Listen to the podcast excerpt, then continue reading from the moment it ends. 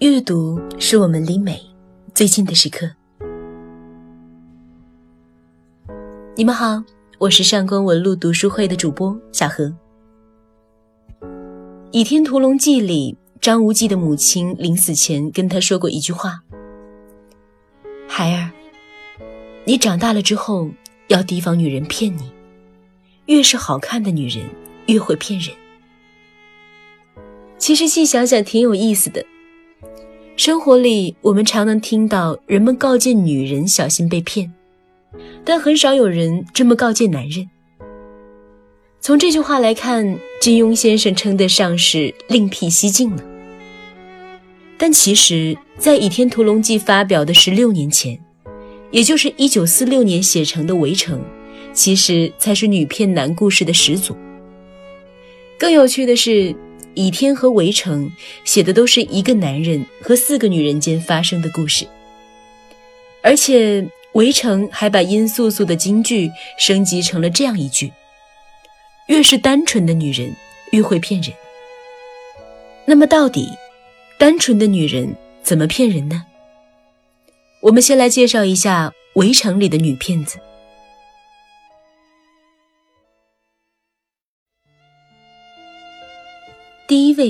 性感美艳型。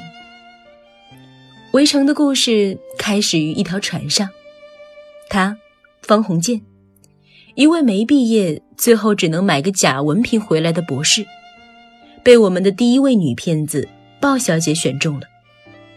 在一船的真博士里，选了唯一一个假的。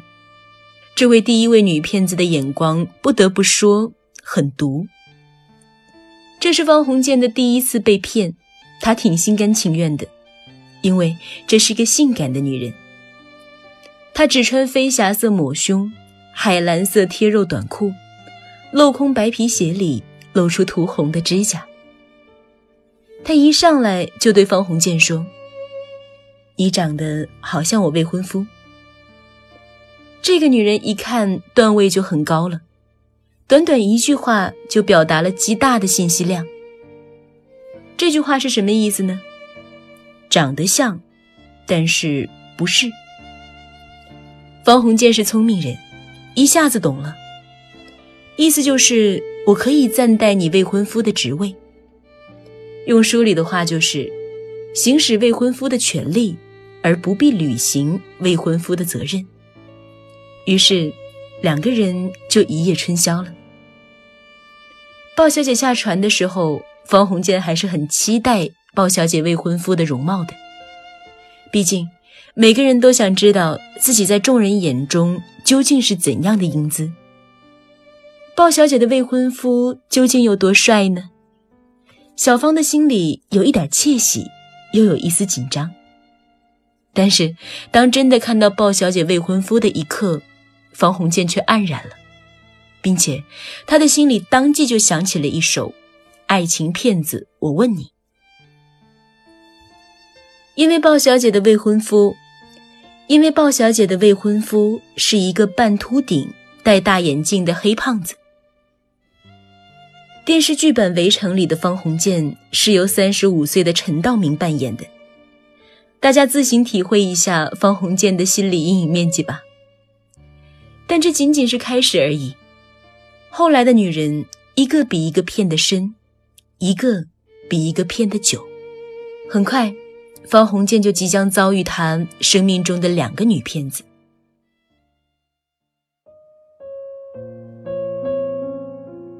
第二位，功利剩女型。第二个女骗子不太成功，她瞄准早，但下手晚，而且手段不太高明。早在下船之前，他其实就对方鸿渐虎视眈眈了。这是苏文纨，方鸿渐的同学，一位恨嫁的剩女博士，一出场就拿着一本书，艳若桃李，冷若冰霜。看到鲍小姐勾引小芳的时候，心高气傲的苏文纨都要气哭了。为啥我比不过这种伤风败俗的货色呢？但鲍小姐的成功给了她一个提示：对于方鸿渐这样的情场菜鸟，又冷又甜是行不通的，你得像冬天里的一把火。所以，机智的女博士赶紧转变战术，开始给方鸿渐火的攻势。一会儿要给他洗衣服，一会儿要给他缝扣子。当一个女人开始管一个男人了，就是暧昧气息的开始。但是方鸿渐感到的不是温暖，而是害怕。怎么好像已经有个妻子了呢？年轻的方鸿渐瑟瑟发抖。可我们的女博士苏文纨真不是什么善茬。没装多久，她就渐渐暴露了骗子的本质。她骗的是爱情。开始的又冷又甜也好，后来的热情似火也好，都是征服男人的手段。她一边拼命吸引方鸿渐，一边对另一个追求者赵新梅不主动、不拒绝、不负责。这样的人对待爱情很功利，说是为了爱情，其实是把男人当做战利品。一个人难以拥有爱情的原因有很多种，有外在原因，如家世、容貌；有内在原因，就像性格和品行。但这些都不算可怕，最无药可救的就是苏文纨这种，仗着自己的家世学识。总觉得高人一等，因此无论怎么嫁，都是一副屈尊的姿态，要求对方臣服、感恩戴德。别人还没把他当成商品衡量呢，他自己先把自己当商品衡量了。好在方鸿渐也不会被这种级别的骗子骗到，他早就知道苏小姐的效劳是不好随便领情的。他每钉一个纽扣或补一洞，自己良心上就增一分向她求婚的责任。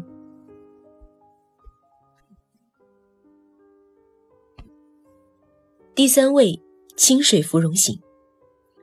然后我们再来说第三个女骗子，唐小芙，苏文纨的表妹。虽然年纪小，但唐小福可比苏文纨的段位高多了。在方鸿渐的眼里。她天然清纯不做作，是个稀罕物。可是正所谓情人眼里出西施，其实这些好评仅仅是方鸿渐自己的认识，可不是钱钟书先生的意思。因为钱钟书通过苏文纨等人的言语之间，早就透露出这个唐小福是一个对男女关系很老练的女孩。后来唐小福和方鸿渐吃饭。一句话暴露了心机。女人全是傻的，恰好是男人所希望的那样傻，不多不少。这简直是情场白骨精啊！苏文纨用强势和控制来驾驭男人，吓得男人逃之夭夭；而唐小福却用装傻来驾驭男人，看似被动，其实早就已经掌握了主动权。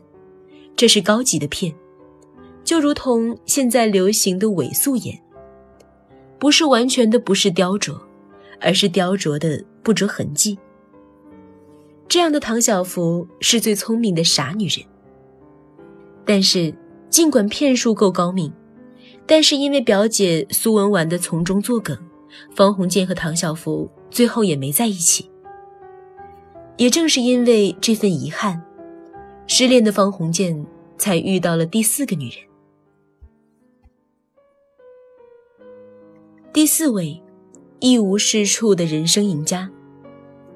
这第四个女骗子叫孙柔嘉，她这个人没什么突出的优点，学历不如苏文纨，身材不如鲍小姐，脸蛋儿不如唐小福，但是跟方鸿渐最终结婚的人是她。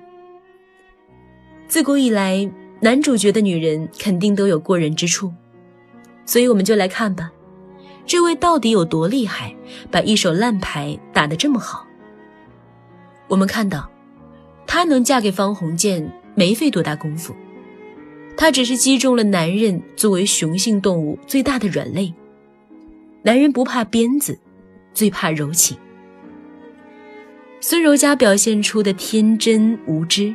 让方鸿渐的虚荣心得到了满足，孙柔嘉的柔弱让方鸿渐有被需要感、保护欲。他的柔情是一种隐性的操控，他其实就是那句“越是好看的女人就越会骗人”的升级版，“越单纯的女人越会骗人”。当然，这个单纯是打引号的。方鸿渐再聪明，也很难看出这种高级的单纯。于是，方鸿渐就把这样的温柔可人儿娶回了家。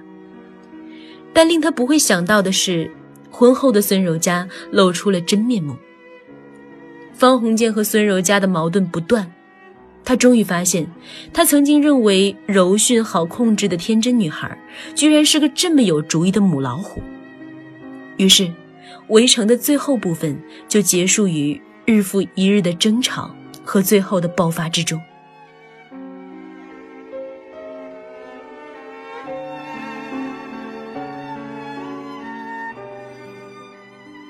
这些女骗子，全是输家。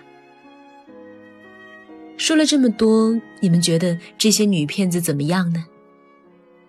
不说苏文纨和鲍小姐这样各怀鬼胎的，到最后没骗成的，就说唐小福和孙柔嘉这种所谓的高级别的骗子。这么多年来，无数人都在讨论唐小福和孙柔嘉到底是心机还是单纯。把这两个姑娘要么夸得不像样，要么批得体无完肤。我每读一次，也都有不同的看法。但是，在最近的几次重读和思考里，我确定了一点：讨论他们单纯还是心机是没有意义的。最重要的是，我发现这些表面上的骗成了的赢家，其实是最大的输家。为什么这么说呢？先想想，为什么他们要骗呢？唐小福和孙柔嘉之所以看上去都是像男人需要的那样傻，还不是因为希望被喜欢吗？然而，希望被喜欢有错吗？每个人都希望自己被别人喜欢，错只错在他们在潜移默化里认为自己的价值是由男性来规定的。他们默认，不被男人喜欢的女性是失败的，而那些所谓的骗术，并非他们有意练习的为了玩弄男人的手段，而不过是依靠他们的悟性，一点一点，无意之中掌握的行之有效的套路。这套路是不由自主的，这是最可悲的一点。表面上他们是受益者，因为他们得到男人的青睐。但实际上，细想一下，是他们无时无刻不再为了取悦男人而学习。所以，这种骗的背后，其实受害者并不是男人，而是女性自己，因为她昭示出的是女性的一种无奈。除了被男人喜欢，还有什么办法证明自己的价值呢？现代好多女性都在拼命地证明着自己的价值，用学历。用品性，用职业上的成绩。可是我们往往看到的情况是，一个女人只要不讨男人喜欢，就很难被大多数人认为是一个完美的女人。